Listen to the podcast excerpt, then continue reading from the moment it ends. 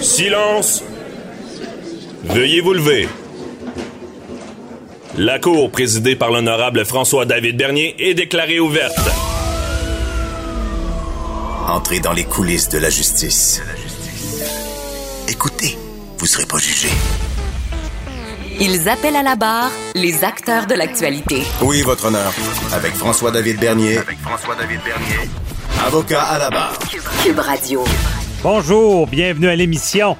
Oui, la dernière de la saison pour vous. euh, Aujourd'hui, évidemment, euh, on parle de, de cette histoire de- de- d'abattage de, poulets, de d'euthanasie, si on peut dire, par asphyxie d'un million de poulets par semaine. Ça fait beaucoup réagir. Euh, en fin d'émission, on va, on va voir un peu l'histoire de, euh, des animaux au Canada, la, la maltraitance. Est-ce qu'on peut faire ça? On va se comparer à d'autres pays. Il y a euh, Yakov Debroise, spécialiste en histoire du droit, qui vient nous en parler.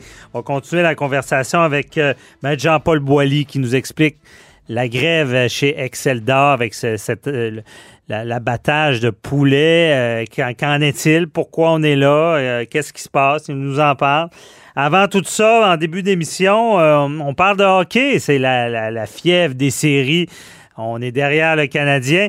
Mais ça nous rappelle qu'au hockey, il y a des règles. Et surtout dans le hockey mineur, où est-ce qu'il y, y a Enrico Ciccone qui euh, veut des projets de loi pour euh, contre la, la bagarre dans le hockey et euh, aussi un projet de loi qu'on certains individus devraient déclarer leurs antécédents pour les commotions cérébrales. Qu'en est-il? Il y a Maître Sophie Mongeon qui nous en parle. Et euh, Frédéric Bérard est là pour nous parler de la réforme des langues officielles, des mesures à retenir.